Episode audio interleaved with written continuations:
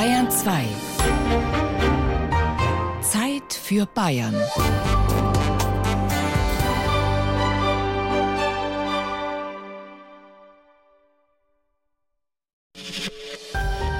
Bayern 2. Zeit für Bayern.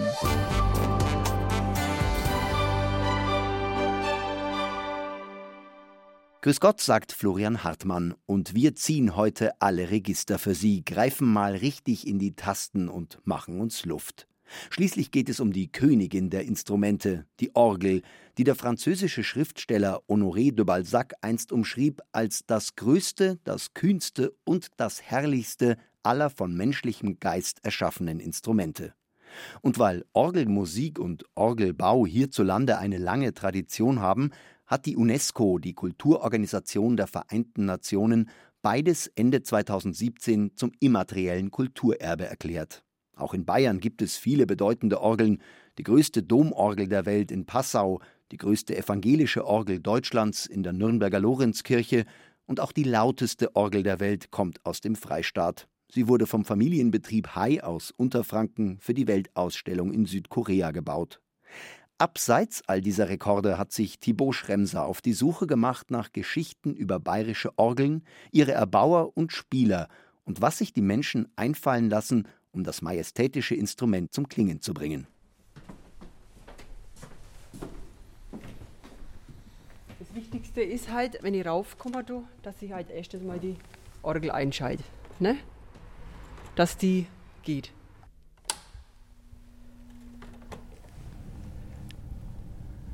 Jetzt bläst es. Ne? Jetzt zieht es auf. Und dann gebe ich meinen Stick in das Gerät rein und schalte es dabei ein. Und dann kommt dann dort das Programm. Der Ablauf von dem Gottesdienst sozusagen. Ne? Und wenn dann ein, äh, der Gottesdienst losgeht, dann äh, ziehe ich meine Register und drücke auf Start.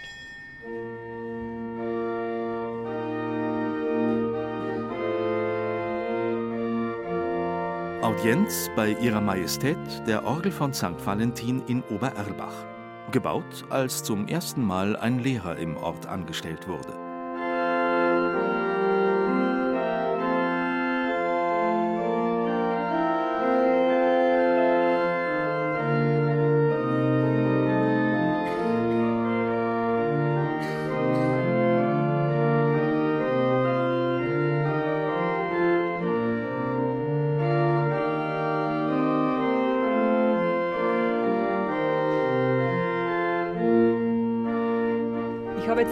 Beispiel einen Einzug gehabt. Ne?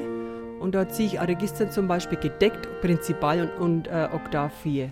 Das ist sehr pompös. Und dann beim Eingang, dann muss ich die wieder reinschieben. Beim Eingangslied will ich dann nur Flöte, Salizonal und gedeckt.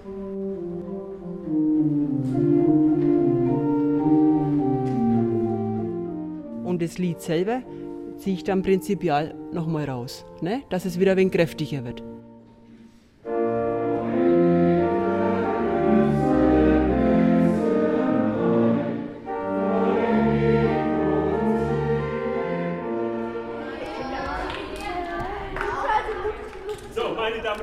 Bevor wir in die Orgel reingehen, gibt es noch ein paar Sachen anzusagen. Was machen wir nicht, wenn wir in die Orgel gehen? Äh, nicht anfassen. Genau, wir langen nichts an. Ähm, nicht so mit den Füßen tun. Richtig, wir machen kein Tänzchen, wir Ja. stampfen nicht. Man sollte nicht allzu laut sein. Also Man sollte gar nicht laut sein, wenn ich rede. Äh, man darf nicht auf der Orgel spielen. Na, das darf man schon. Das machen wir dann auch. Nee, Aber wenn man drin wenn man ist. drin ist, äh, ich glaube nicht, dass deine Arme so lang sind, um da außen dann spielen zu können. Ja, Also ich glaube, man sollte nicht mit an diese Rohre die ganze Zeit fassen und dagegen da sollte man hauen. überhaupt nichts anlangen. Überhaupt gar nichts. Warum? Meine Orgel ist teuer, kostet eine Million, gibt es nur einmal auf der Welt. Wie nennt man etwas, was es nur einmal auf der Welt gibt? Kostbar? Es ist einmalig. Mhm. Ist exklusiv? Es ist ein Unikat.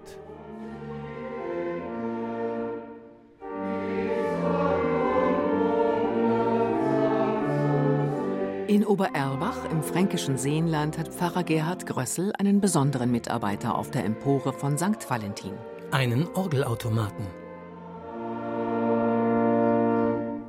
Das Organola besteht hauptsächlich aus zwei Teilen. Das eine ist dieser Computer, den haben wir hier fest angebracht an der Orgel. Und das andere ist dieser längliche Balken, der also über die gesamten Tasten reicht. Und für jede Taste ist ein mit Filz abgefederter Metallstößel vorgesehen, der dann die Taste drückt, je nachdem, wann es nötig ist. ja, der Computer ist relativ klein, weil erstens mal soll er ja transportabel sein, wenn ein Organist da ist.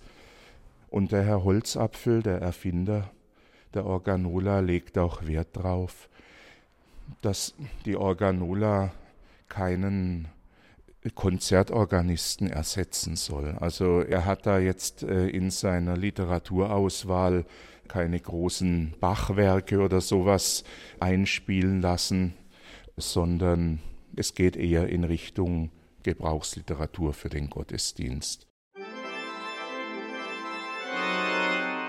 Echte Fingerfertigkeit im Bamberger Dom. Sie können hier eine ganze Reihe sehr, sehr unterschiedlicher Klangfarben darstellen. Ich möchte es jetzt mal mit einem romantischen Grundstimmenvorrat probieren.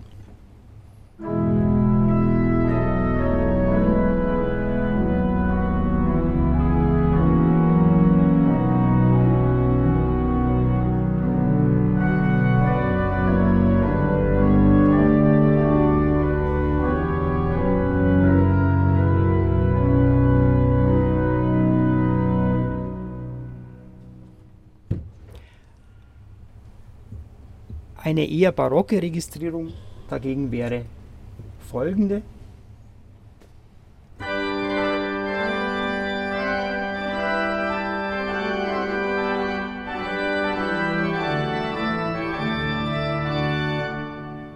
Also wesentlich heller und brillanter. Wir sitzen jetzt in der Nordwand sozusagen des Bamberger Doms, in der Schwalbennestorgel. Das ist eine Rieger-Orgel aus dem Jahre 1976 mit 75 Registern, glaube ich, auf vier Manualen und Pedal. Der Orgeldoktor bei der Visite.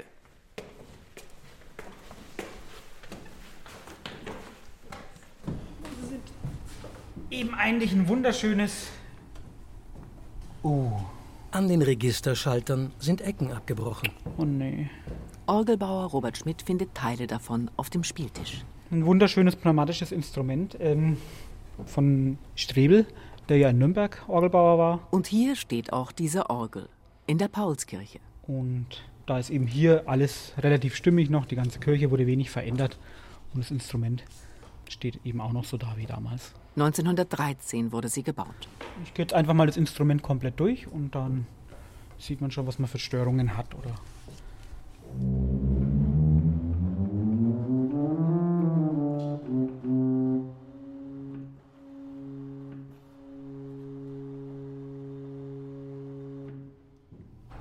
da wird jetzt irgendwas in der Pfeife drin sein. Kann eine Fliege sein. Bei größeren Pfeifen ist sogar manchmal ein Vogel drin. Philipp, hast du eigentlich einen Hammer schon mit draufgenommen? Liegt einer oben. Ja, ja, da liegt einer oben. Ist das mein Alter? Vielleicht. Ja, ja. Den, nehmen wir nehm den mal mit runter wieder. Das passiert einfach hin und wieder. Das ist mal altes Werkzeug. Das mal, manchmal konnte ich kein Orgeln, da war ich dann ein paar Jahre nicht mehr und dann liegt doch wieder irgendwas von mir drin, ein Schraubendreher oder irgendwas. Und vor kurzem jetzt eine Orgel gemacht, da war eben noch der Spitzbohrer in der Windlader innen drin, der lag da auch schon 50 Jahre von irgendeinem Orgelbauer halt davor mal. Also sie haben Arbeiten. Dominik Friedrich, der Meister. Die führen sie teilweise jetzt spezielle Arbeitsschritte vielleicht einmal in drei oder in vier Jahren aus und das macht einfach auch Spaß, sich, also es ist immer wieder eine neue Herausforderung, wie löse ich dieses Problem, dass es funktioniert, wie komme ich zum besten Ergebnis und das äh, macht den Beruf nie langweilig.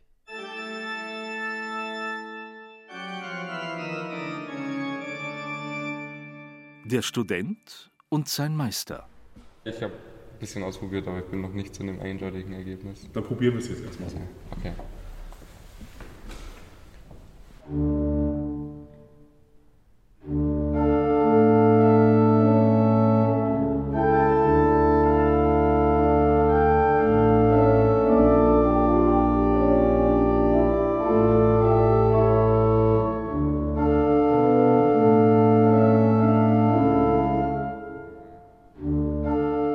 Zum Orgelspielen bin ich über meine Mutter gekommen. Also ich habe vorher schon Der junge Mann heißt Tobias Wirth. zehn Jahre Klavier gespielt und Er studiert Kirchenmusik im ersten Semester. meine Mutter spielt halt bei uns im Ort Orgel und über die bin ich dann auch hingekommen. Habe dann auch mit ihr den ersten Gottesdienst bestreitet An der Hochschule für evangelische Kirchenmusik in Bayreuth. und habe dann auch Orgelunterricht genommen in der nächsten Stadt und ja, habe das dann nebenbei zur Schule halt immer ein bisschen gemacht und so als kleinen Nebenverdienst mitgenommen. Hier ist jetzt eigentlich gleichzeitig das eine schließt ab. Ne? Ja, das und andere gleichzeitig fängt das an. Fängt an. Also ich würde versuchen, das wirklich weich hier wegzunehmen und den Auftakt trotzdem kurz. Matthias Neumann ist Professor für Orgel. Genau, und an der Stelle kannst du, glaube ich, noch lockerer sein.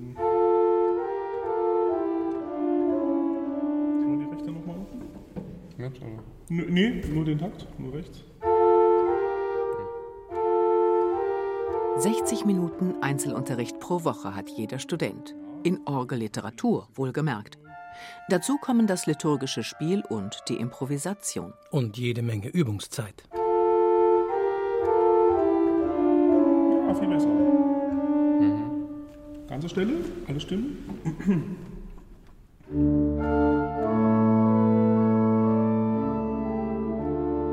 Klavier hat er vorher schon gespielt. Das macht's sicher einfacher.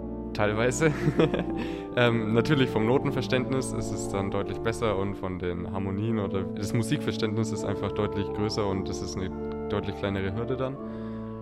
Aber das technische Spielen, finde ich, ist ganz anders und wenn man zu fest eingefahren ist auf die Klavierschiene, glaube ich, gibt es auch ein paar kleine Probleme, die man dann erst auch ein bisschen beseitigen muss. Und ich dachte, die beiden Instrumente wären verwandt. Natürlich spielt man auch mit den Händen auf einer Tastatur. Es fühlt sich schon ähnlich an, aber es sind halt keine Saiten, die man spielt, sondern es sind halt Pfeifen, die dann durch Luft betrieben werden und das ist einfach eine ganz andere Technik und da muss man dann natürlich auch technisch ein bisschen anders damit umgehen. Also bis hier. Aber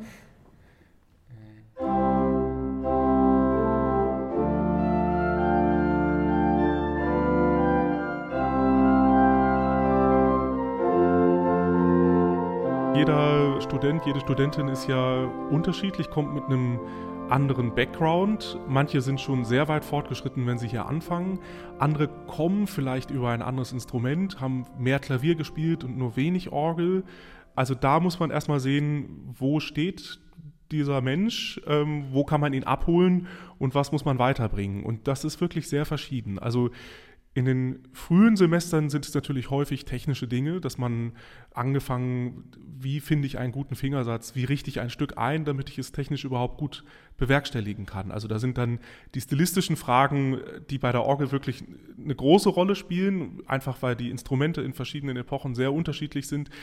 Das muss natürlich mit einfließen, aber dafür ist am Anfang häufig gar kein Platz, weil man erstmal rein technisch das irgendwie herstellen muss. Junge Orgelentdecker. Diese Pfeife hat hier einen Aufschnitt, der heißt Labium. Darum heißen diese Pfeifen Labialpfeifen.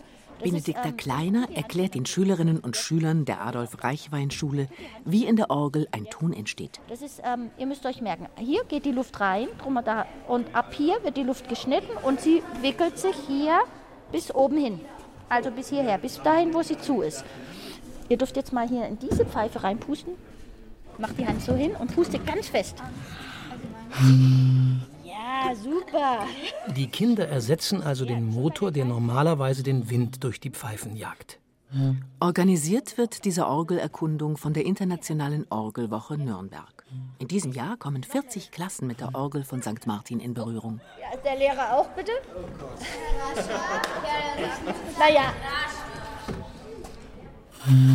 Ja. Ich es geht so gut, ne? Audienz bei Ihrer Majestät der Orgel von St. Martin in Nürnberg. Unterstützt durch die dritte Klasse der Grundschule Burg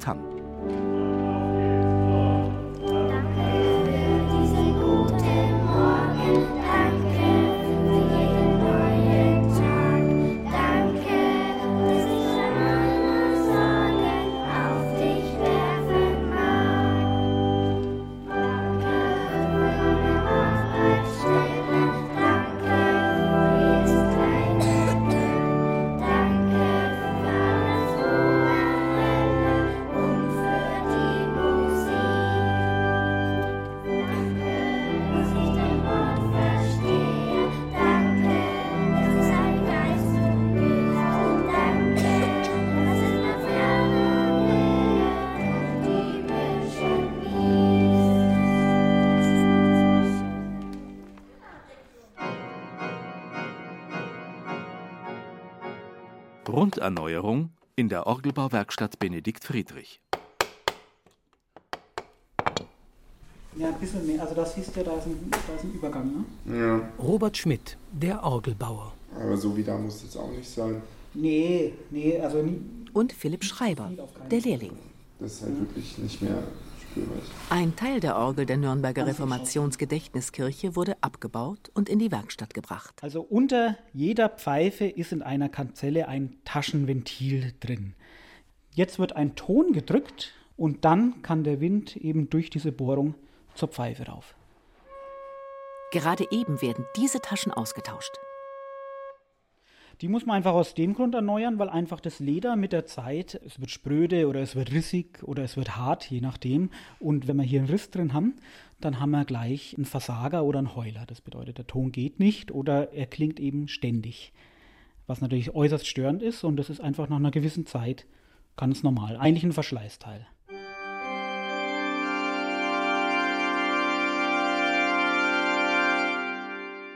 Der Klangarchitekt des Bamberger Doms. Jetzt hören Sie mal bitte auf, immer auf den Ton, der dazukommt.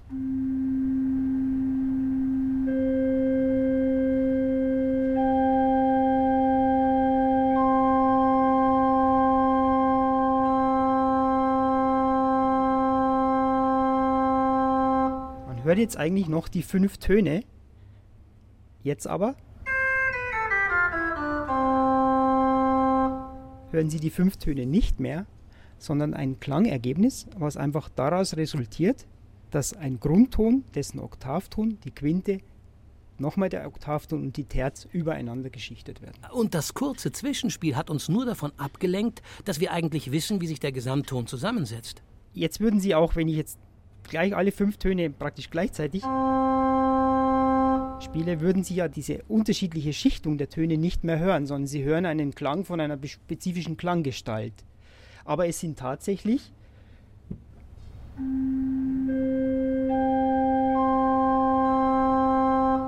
diese fünf Töne, die übereinander geschichtet sind. Das ist der besondere Orgelklang, geschichtete Töne. Verschmolzene Töne. Des Pfarrers Orgelnöte. Das Problem ist dann, wenn es dann in die Praxis geht, das Verpflichtende. Da zu sein am Sonntagmorgen, auch wenn es mal um halb neun schon Kirche ist und vielleicht zweimal hintereinander und jeden Sonntag und jeden Feiertag, das ist dann, glaube ich, für viele ein Problem, die Verbindlichkeit. Junge Menschen sind heute nicht mehr so verbindlich. Also die lassen sich nicht gerne irgendwo einspannen so fest. Die haben auch gern ihre Freiheit. Gell? Und deswegen ist es natürlich gut, wenn man mehrere Organisten hat, die sich dann ergänzen. Du merkst keinen Unterschied. Ob dann das spielt oder das ist, da merkt man keinen Unterschied. Ich finde es einfach schön, wenn unsere Theresa, die Profi-Organistin, nicht da ist, haben wir immer schöne Musik. Gut, ich meine, ein persönliches Miteinander mit dem Organisten, der einen begrüßt und dann vielleicht sogar noch ein Wunsch-Eingangslied spielt, ist angenehmer, aber wir sind sehr glücklich damit, denke ich, in so einer kleinen Gemeinde. Sie haben es ja selber gesehen, wir sind nicht viele, die da aktiv mitarbeiten und es ist dann sehr schön. Ich höre keinen Unterschied, weil einfach die Organola sich nie verspielt, aber ich bin ja musikalisch nicht sehr bewandert, aber ich finde es einfach schön, wenn das so klappt. Also ich betrachte den Menschen als den Hauptorganisten. Die Organola ist für mich in, insofern äh, eine schöne Sache, weil ich jetzt jeden Gottesdienst, auch den unter der Woche abends oder die Maiandacht oder die Rosenkranzandacht am Sonntagabend mit Musik beleben kann. Deswegen bin ich sehr dankbar dafür, aber ich würde nie die Organola über den konkreten Menschen stellen. Also ich frage ja auch immer vorher, kannst du kommen, wäre es ihnen möglich, da zu kommen. Und wenn es heißt, da geht es nicht, dann ist halt die Organola die nächste Wahl. Gell? Aber es ist nicht so, dass ich die Organola widerwillig beiseite stellen würde, weil jetzt heute mal ein Mensch da wäre, der spielt. ja.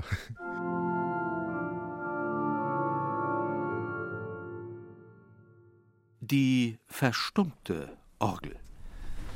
Ja, Sie sehen jetzt hier in der Mitte, das ist der Spieltisch dieser Orgel hier in der Reformationsgedächtniskirche. Die Orgel, bei der die Taschen gerade erneuert werden. Und wie Sie sehen, sehen Sie faktisch nichts. Die Tasten sind schon alle ausgebaut. Es äh, gibt hier drei Manuale, das sind drei Tastenreihen übereinander. Davon sehen Sie jetzt hier nur noch von der untersten Tastenreihe die Tasten, die Obertasten sind alle ausgebaut. Sie können ins Innere reinschauen die Bleigewichte am anderen Ende der Taste, die also den Widerstand für den Organisten beim Tastendrücken geben. Die Pedalklaviatur ist komplett ausgebaut, die steht hier hinter uns. Das ist übrigens Thomas Schumann, der Organist der Reformationsgedächtniskirche in Nürnberg. Das ist eine Orgel, die im Ursprung noch auf ein Werk der Firma Georg Friedrich Steinmeier zurückgeht. Georg Friedrich Steinmeier ist ein sehr bekannter bayerischer Orgelbauer. Und im Ursprung geht diese Orgel auf das Jahr 1949 zurück. Da ist hier die Orgel nach der Zerstörung der Kirche wieder eingebaut worden und das Instrument ist dann 1988 von der Firma Hugo Meyer aus Heusweiler im Saarland nochmal überarbeitet, modernisiert worden und mit einem neuen Prospekt und einem neuer Orgelgehäuse versehen worden. Und das war auch die letzte Maßnahme, die an dieser Orgel vorgenommen wurde. Und jetzt nach 30 Jahren war einfach eine gründliche Renovierung und Reinigung und technische Überarbeitung einfach nötig. Jetzt gehen wir mal hier oben in die, in die Orgel hinein. Hier sehen Sie ist faktisch eine Werkstatt errichtet. Hallo, Frau Friedrich. Das ist die Frau Friedrich. Die sich um die Reinigung der Pfeifen kümmert. Wie ein großer Frühjahrsputz daheim. Äh, ja, das kann man sich so vorstellen. Diese neuen Pfeifen sind nicht so extrem äh, mit Feinstaub, aber die, die anderen Holz, die waren extrem voll. Ja. Und dann wird es eben mit einem speziellen Staubsauger, werden die ausgesaugt. Ganz vorsichtig nimmt man da ganz bürsten mit dem Kopf. Ja, sieht man schon, dass da was rauskommt. Und was wichtig ist, dass man hier an dieser Kante, wenn man hier arbeitet, dass man das nicht verletzt, weil das sehr empfindlich ist. Ne? Aus und danach, nach diesem Schritt, wird die Pfeife dann sozusagen feucht abgewischt. Und das spürt man dann oder man sieht dann auch auf dem Lappen, uh, ich gehe einmal drüber und er ist schwarz. Äh, neulich hatte die Frau Friedrich hier eine riesengroße Badewanne. Da konnte sie die Pfeifen schön abwaschen. Und das ist nicht so, als wenn sie äh, Töpfe und Pfannen abwaschen, sondern das ist so, als wenn sie den ganzen Tag Meißner Porzellanfiguren abwaschen. Weil jede Pfeife muss ganz vorsichtig behandelt werden. Ja, wenn Sie sie nur ein bisschen zu stark anfassen, verformt sie sich schon. Was ist sehr weiches Material. Das besteht ja aus Zinn und Blei. Und da muss man sehr vorsichtig mit umgehen, sonst hat man da gleich eine Delle drin. In einem Teil der großen Holzpfeifen, die ja. Sie hier zum Beispiel sehen, hatten wir innen drin, also innen, hatten wir einen relativ starken Schimmelbefall. Die Kirche ist ein öffentlicher Raum und wir haben natürlich eine gewisse Verantwortung gegenüber allen, die die Kirche besuchen. Und so ein Schimmel äh, kann gesundheitsschädigend sein. Deswegen äh, hat sich die Gemeinde ganz schnell dazu entschlossen, diese Reinigung in Auftrag zu geben, um diesen Schimmel auch zu beseitigen. Schimmelbefall haben wir leider zunehmend in Orgeln in den letzten Jahren. Deswegen sind viele Reinigungsmaßnahmen eigentlich nur äh, nötig, weil wir eine Schimmelbildung in der Orgel haben. Und das ist aber ein relativ neues Problem, was wir deutschlandweit haben, mit Schimmelbefall in der Orgel. Die Orgel ist ja eigentlich das größte Musikinstrument, was es überhaupt gibt und auch das komplizierteste. Allein nur zur Ausübung von Musik so einen Aufwand zu betreiben, das ist ja schon fast ungewöhnlich. Ne? Deswegen die, finden wir die Orgeln auch in der Kirche, weil die Orgel ein Instrument ist, was auf physikalische Weise, also auf natürlich erzeugte Tonerzeugung, eben in der Lage ist, große Hallen und große Kirchenräume klanglich, dynamisch zu füllen. Ein Klavier klingt immer wie ein Klavier. Eine Orgel kann klingen wie eine Trompete, kann klingen wie ein Blasorchester, kann klingen wie ein Blockflötenkonsort, kann klingen wie ein Streichorchester und kann auch klingen wie das, was man gemeinhin als Orgelklang versteht. Und dieses Prinzip, dass man praktisch unterschiedliche Töne von unterschiedlichen Höhen, von unterschiedlicher Tonhöhe und auch Töne von Registern unterschiedlicher Bauart, dass man die zusammenfügt und zusammenstellt, das ist, glaube ich, das, warum die Orgel zur Königin der Instrumente wurde.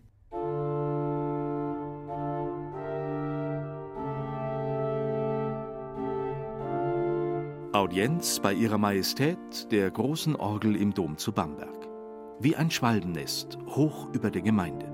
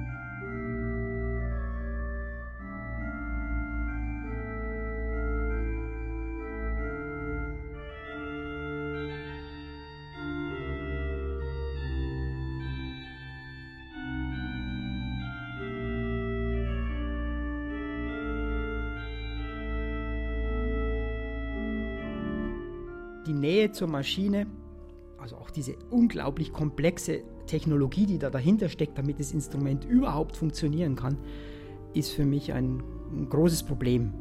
Ich sage auch oft, ein bisschen überpointiert, dass Orgel vielleicht doch kein Instrument ist, sondern wirklich nur eine Maschine. Ich erlebe auch, dass oft auf Orgeln nicht musiziert wird, sondern einfach maschiniert. Mit schlechtem Orgelspiel können Sie eine Feier total vergiften.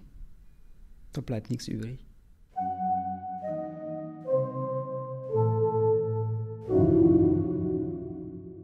Eine neue muss her. Zwei Orgelbauvereine. Ich hatte nur noch vorhin die Frage dieser Lagerkosten der jetzigen alten Orgel. Ernst Rupprecht Verdin, der Vorsitzende des Orgelbauvereins in Münchberg bei Hof. Er fragt nach den Kosten für die Einlagerung der alten Orgel aus der Stadtkirche. Sie war marode und wurde abgebaut. Und sie kann jetzt vielleicht helfen, eine neue Orgel zu finanzieren. Und ähm, es besteht aber auch die Möglichkeit, dass er die Orgel dann nur zum Teil in Zahlung nimmt. Weil wenn ich mir jetzt vorstelle, dass wir einen Teil der Orgelpfeifen ähm, wieder einbauen wollen in unsere neue Orgel und weiterverwenden wollen, ist die Orgel ja nicht mehr vollständig. Das heißt, da sind ja dann, das sind ja Pfeifen, von denen unser ähm, Orgelsachverständiger sagt, eigentlich können wir die nicht mehr gebrauchen, die sind eigentlich nicht mehr benutzbar. Ähm, nimmt der Orgelbauer oder der Orgelsachverständige die dann auch nur einzelne Pfeifen in Zahlung? Das ist Verhandlungssache. Das ist ja auch ein Rohmaterial, was er wieder einschmelzen kann. Ach so, die werden recycelt. Jetzt verstehe ich das. Ja, okay, das macht natürlich Sinn. Die Zungenstimmen werden zwar regelmäßig gestimmt, das kann ja jeder bessere Organist selbst erledigen, in dieser Orgel auch, aber der, die Einheitlichkeit des Klangs ist einfach nicht gewährleistet. In Neuenburg vorm Wald will Pfarrer Stefan Wagner auch eine neue Orgel. Kann man vielleicht mal eine, eine Reihe Trompete spielen oder was, oder? Hier haben wir so. Brr, brr, brr. Der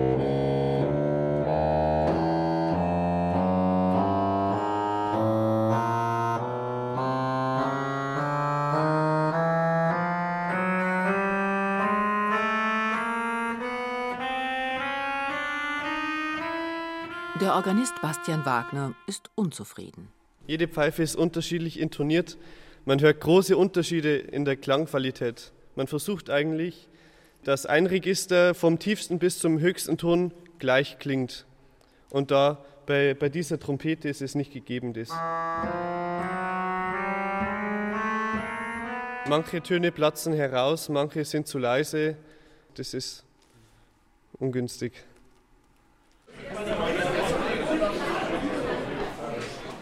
Einen schönen guten Abend, meine sehr geehrten Damen und Herren, liebe Freundinnen und Freunde des Preisschafkopfs. Und wo sind wir jetzt?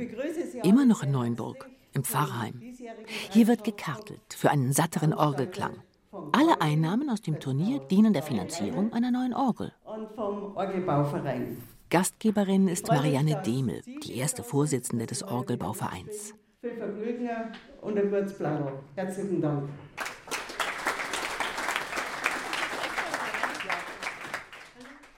Die Kosten von größeren Reparaturen, so ist uns bescheinigt worden, würden allein den Wert dieser Orgel schon bei Weitem übersteigen. Also scheidet es schon aus wirtschaftlichen Gesichtspunkten eigentlich aus, hier noch große Renovierungen vorzunehmen in dieser Orgel.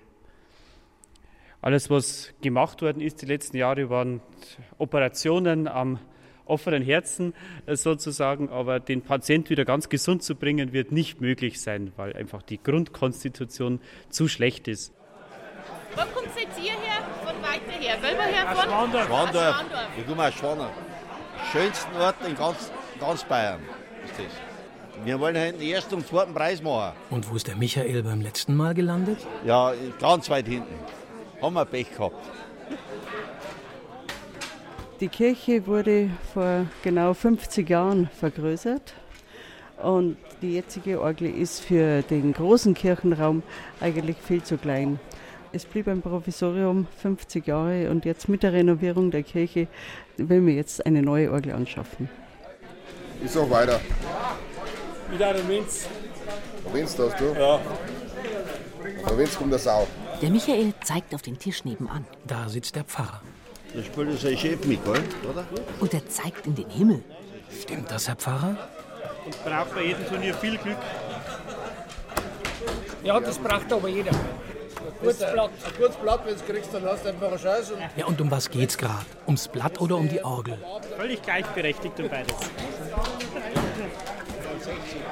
Ein normaler, Preis, ein normaler Schafkopf geht schon wilder zu. Gefährlicher, wie sagt man, äh, ernster. Da wird er mehr geschimpft.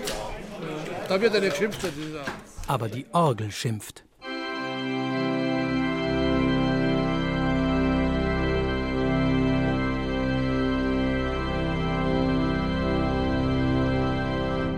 Bisschen hat man es gemerkt, umso, umso vollgriffiger ich gespielt habe, umso, umso dumpfer ist der Klang geworden. Ich kann es mal schauen.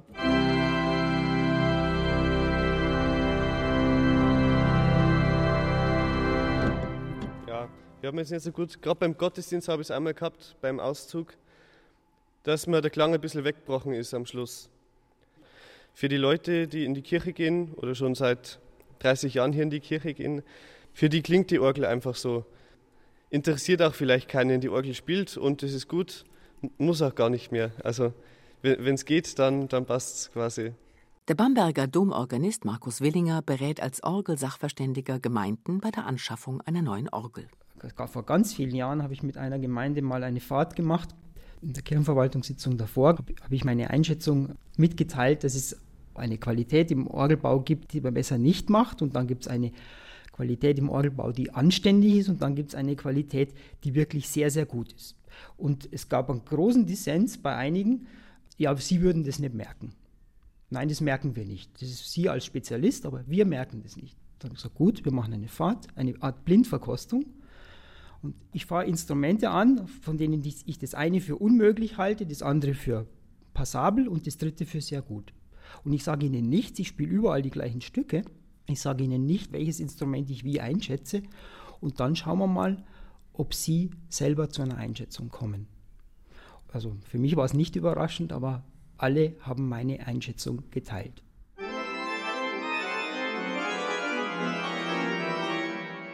Orgelhochkunst in der Hochschule.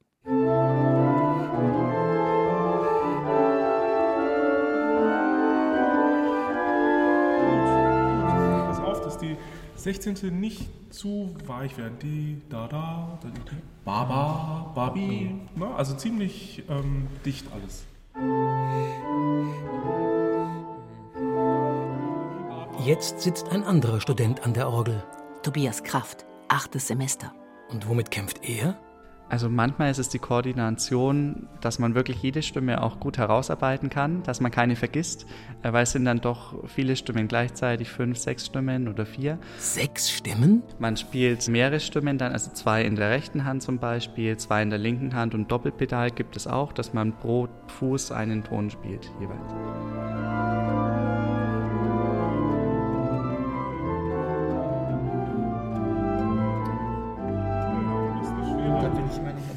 Schwere Stelle. Also ähm, wir machen mal erstmal das Pedal. Da muss man dann oft doch nochmal genauer hinhören, habe ich wirklich alle Stimmen und ist es in sich stimmig und habe ich eine schöne Phrasierung, eine schöne Gestaltung erreicht. Jetzt die rechte dazu, aber ganz locker. Und vor allem das Handgelenk mitgeführt. Das ist natürlich sehr komplex, wenn man das gleichzeitig tun muss. Also wann atmet die eine, wann tut es die andere und so weiter. Das ist sehr spannend, aber das muss man einfach sehr viel üben. Und natürlich, da hat es dann sehr viele Ebenen.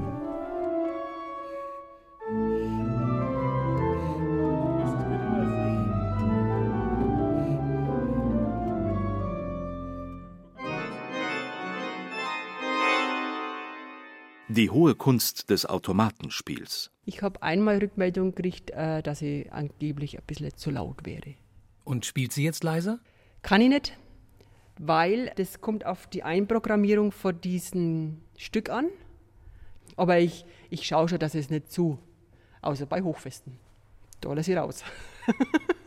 Sie spielt, hast du gesagt? Ich ziehe Register. Das Spielen, das wäre jetzt ein wenig zu hoch gegriffen für einen Organisten. Ne?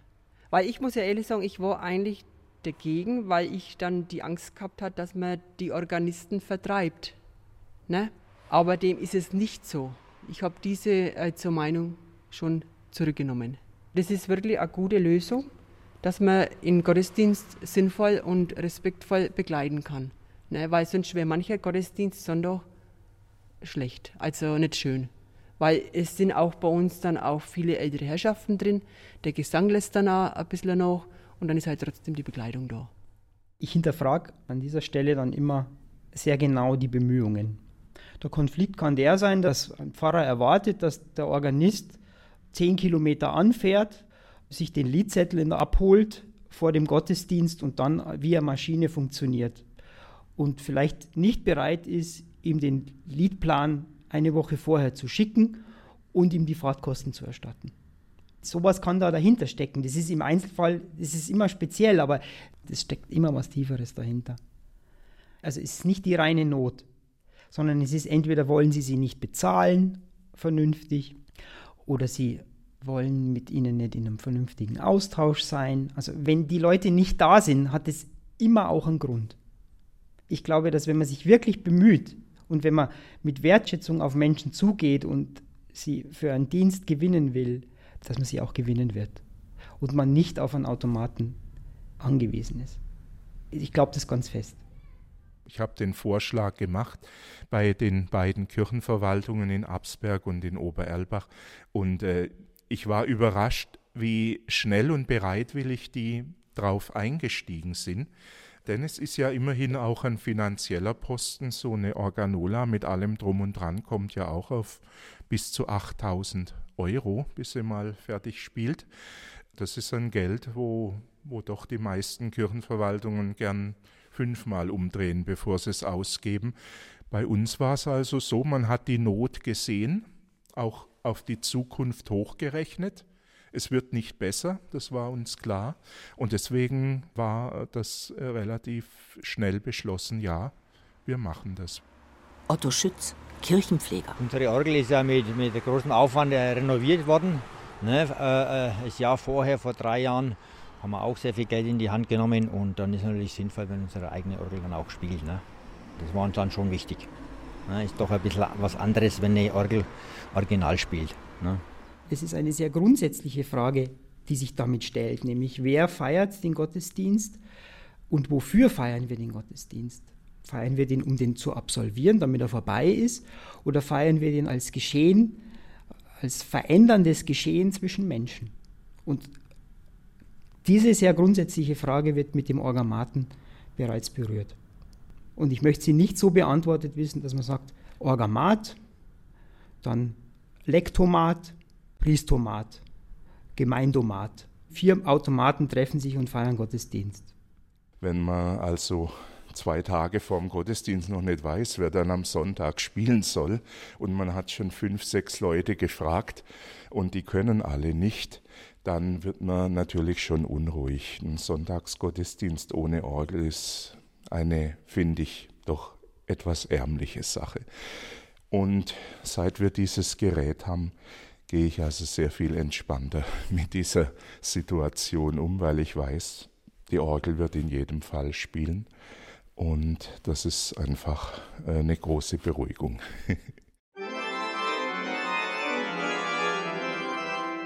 Die Sitzung des Orgelbauvereins in Münchberg. Ich meine, wenn man was versteigern will, äh, ich denke, 10 Pfeifen oder so und 15 viel mehr kann man wahrscheinlich auch nicht versteigern. Jetzt überlegen die Beiräte, ob sie die alten Pfeifen nicht auch anders zu Geld machen können. Äh, das wird wahrscheinlich immer drin sein, dass man die rauskriegt und kann das noch machen. Also ich halt verschiedene Größen, gerne mal eine richtig große hat und vielleicht so, also so ein bisschen die Extreme. Äh, das ist, denke ich, ganz witzig, da kann man dann auch äh, ganz gut spielen damit, mit sowas. Ja, und 600 bis 700.000 Euro wird die neue Orgel am Ende wohl kosten. Ein Zehntel dieser Summe hat der Verein schon gesammelt. Man fragen, was die unter Umständen für eine Pfeife zahlen, aber das kann der Sachverständige ungefähr vielleicht auch sagen, mhm. äh, wie er so eine Pfeife ansetzt vom Betrag. Und dann können wir immer noch abwägen, ob wir denken, beim Versteigern kriegt man da vielleicht mehr. Ja. Äh, wenn das gut versteigert wird, ist das durchaus möglich. Mhm. Die größte genau. Pfeife ist so drei, vier Meter groß. Also ja, und hat bei ganz allein aber die. Also ist das dann lieferungsfrei Haus oder wie funktioniert das dann? Wie, wie, nehme ich die denn mit heim, wenn ich sie ersteigert ja. habe? Was wiegt so ein Ding? Ja klar. Also wenn es jemand zu mir nach Hause trägt, kann man da schon drüber reden. Pfeife, die haben sie mit, dem, mit der Bühne, also mit dem Heber nach unten. Das schafft ihr noch zu dritt allein, oder? Die legen wir auf dein Auto und dann kannst du fahren. Ja. Dann nehmen wir halt als größte eine, die gerade noch tragbar ist. Also du kannst richtige Wäsche reinschmeißen und dann kommt sie direkt in der Waschküche raus. Ja. Also Publicity wäre es auf alle Fälle wieder. Ähm, Jetzt kommen wir also äh, von den alten Pfeifen wieder zu den neuen Pfeifen. Was wollen wir für eine Orgel? Den Orgelbauern müssen wir ja auch was erzählen. Und woher wissen wir, was wir für eine Orgel wollen? Der Herr Kerz weiß sehr gut Bescheid, aber sonst keiner. Das ist der Kantor. Einer, nehme ich mal an. Es ist sicher eine finanzielle Frage, das ist der Hauptgrund dahinter. Aber äh, auch das müssen wir erklären. Wie entwickeln wir die Vorstellung für die neue Orgel? Die Besprechungen mit den Orgelbauern, wen nimmt man da mit, wen, wen, schaltet man da ein? Also wer ist da in der Lage, sich da kompetent mit denen auseinanderzusetzen?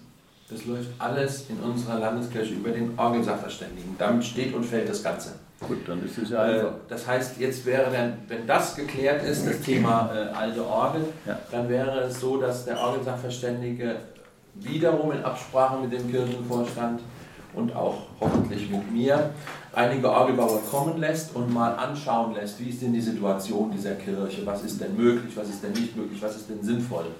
Und dann hört man mal verschiedene Vorstellungen und dann entwirft man ein Konzept und dieses Konzept schreibt man aus. Thomas Schumann, der Organist der Nürnberger Reformationsgedächtniskirche, ist auch Orgelsachverständiger. Wir sind ein Bindeglied zwischen der Kirchengemeinde, dem Auftraggeber und dem Eigentümer einer Orgel und den Orgelbaufirmen, die letztlich die Arbeiten an den Instrumenten äh, vornehmen.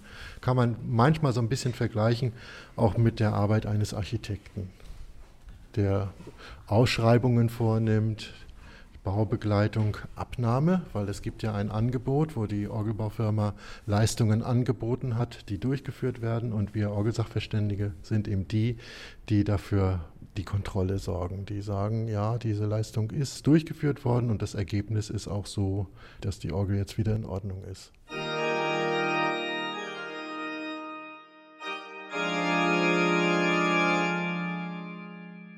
Studieren an einer Königin. in der Hochschule.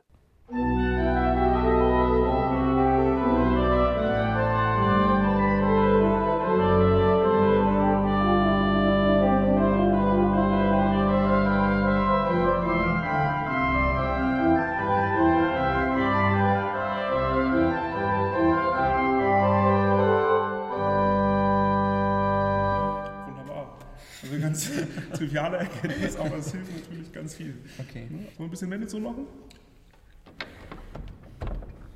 Genau, ich würde vielleicht dann Ja. die Koppel an das zweite einfach aussparen. Okay. Ne, dann hat man noch ein bisschen mehr Unterschied.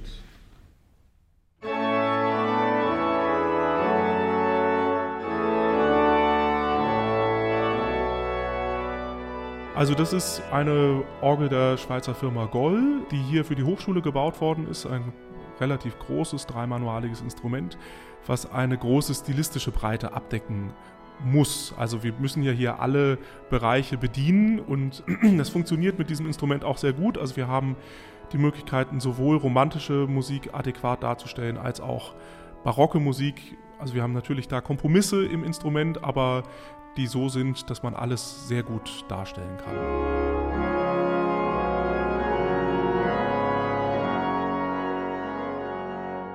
Für die romantische, symphonische Musik braucht es einfach eine große dynamische Spannbreite. Also wir nennen es ein äh, romantisches Schwellwerk, wo man mittels eines Schwellkastens dann Türen zumachen kann, dass es auch wirklich leiser wird. Es ist ein bestimmter Fundus an Registern nötig, also viele Grundstimmen, die sich besser verschmelzen lassen. Und für die Barockstimmen brauchen wir dann eben auch äh, eine historische Stimmung und eben auch andere Register, die wir in der Romantik vielleicht nicht so benutzen. Und das haben wir aber da oben ganz gut vorhanden.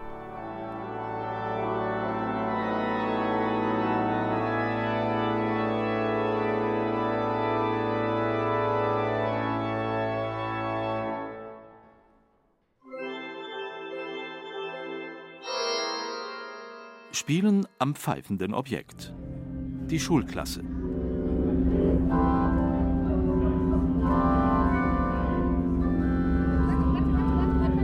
Tu mal die Füße hoch, bitte. Ihr könnt die Füße nicht abstellen, weil sonst sind die Töne immer da. Dies ist ein Solo-Manual. Das sind, guck mal, schöne Oboe ist da drauf, kleine Trompete oder so. Oder himmlische Stimme heißt das. Das ist ein bisschen lauter und das ist das Hauptwerk. Das sind natürlich die lautesten Klänge. Jetzt könnt ihr wieder spielen.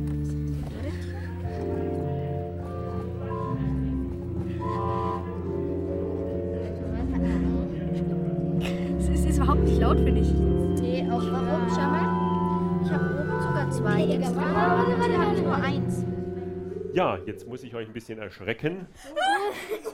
Das ist der eigentliche Herr über die Orgel von St. Martin, der Organist Arthur Muschawek. Er ist mit den Schülerinnen in die Orgel geklettert. Ja, was ist passiert? Ich habe hier was aufgemacht. Die Rückwand, an der die Schülerinnen bis gerade eben noch lehnten. Holzjalousien sind zur Seite geklappt und haben den Blick auf eine Kammer freigegeben. Das sind Pfeifen eingesperrt. Warum sind die eingesperrt? Weil die gruselig sind. Weil die was? Gruselig sind. Gruselig. Nein, sind auch keine bösen Pfeifen, wie manchmal vermutet wird. Stellt, mal vor, stellt euch mal vor, ihr seid zu Hause zu laut und die Mama schickt euch auf euer Zimmer und sagt, halt die. Schnauze. Richtig, halt die Klappe. Hier ist die Klappe. Halt die Und was will die Mama damit erreichen? Richtig, dass ihr leise seid. Sehr gut. Und hier bei der Orgel ist das genau dasselbe. Wir werden das sehen. Der Organist oder die Organistin machen diese Klappe dann mit dem Fuß, mit einem Pedal auf. Und dann wird es lauter. Benedikta, darf ich dich mal um einen lauten Ton bitten? Nein. So, jetzt gibt es mal ein bisschen Krach. Nein, bitte nicht. Oh, ich habe Angst. Ja, lasst einfach die Arme hängen und macht den Mund auf.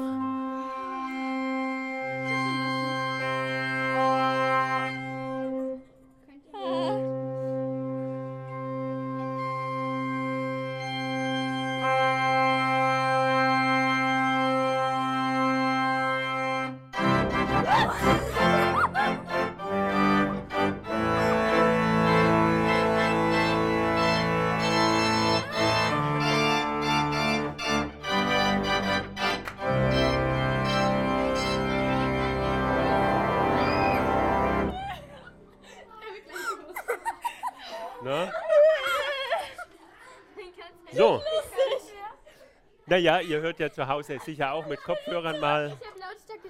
Da wird es dann schon auch ein bisschen lauter.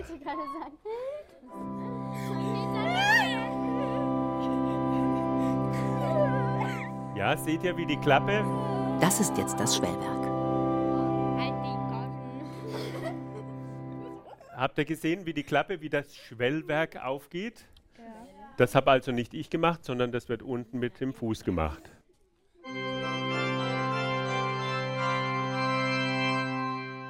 Benefizkarteln für eine neue Orgel. Können wir anfangen? Okay. Also ich sage jetzt einmal, der erste Platz hat Gesamtpunkte 116, insgesamt 8 Solo, ist der Vetter Josef mit der Startnummer 14.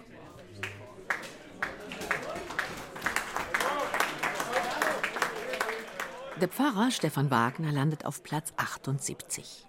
Über 2000 Euro Einnahmen aus dem Preis Schafkopf landen auf dem Sparkonto für die neue Orgel. Im Juli werden wir dann eine Fahrt nach Regensburg machen und ein Konzert mit der Domorgel besuchen.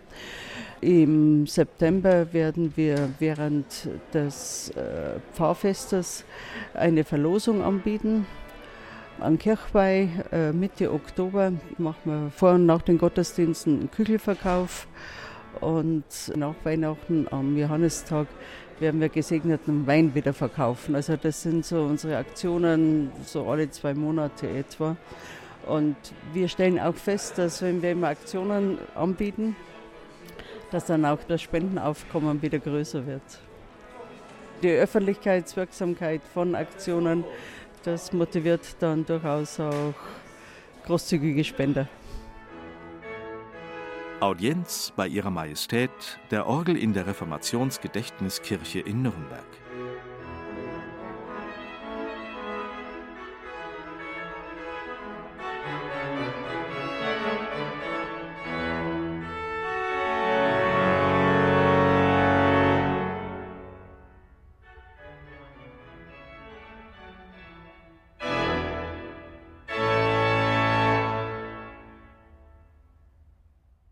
Audienz bei Ihrer Majestät. Die Bo Schremser hat diese Geschichten über bayerische Orgeln zusammengetragen. Gesprochen haben Petra Nacke, Florian Walter und Norbert Küber.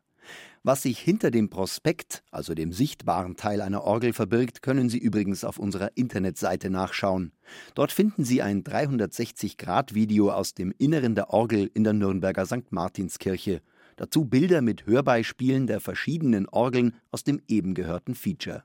Und in unserem Podcast-Bereich können Sie diese Sendung sowie alle anderen aus der Reihe Zeit für Bayern kostenlos nachhören oder herunterladen. Klicken Sie gerne rein unter bayern2.de.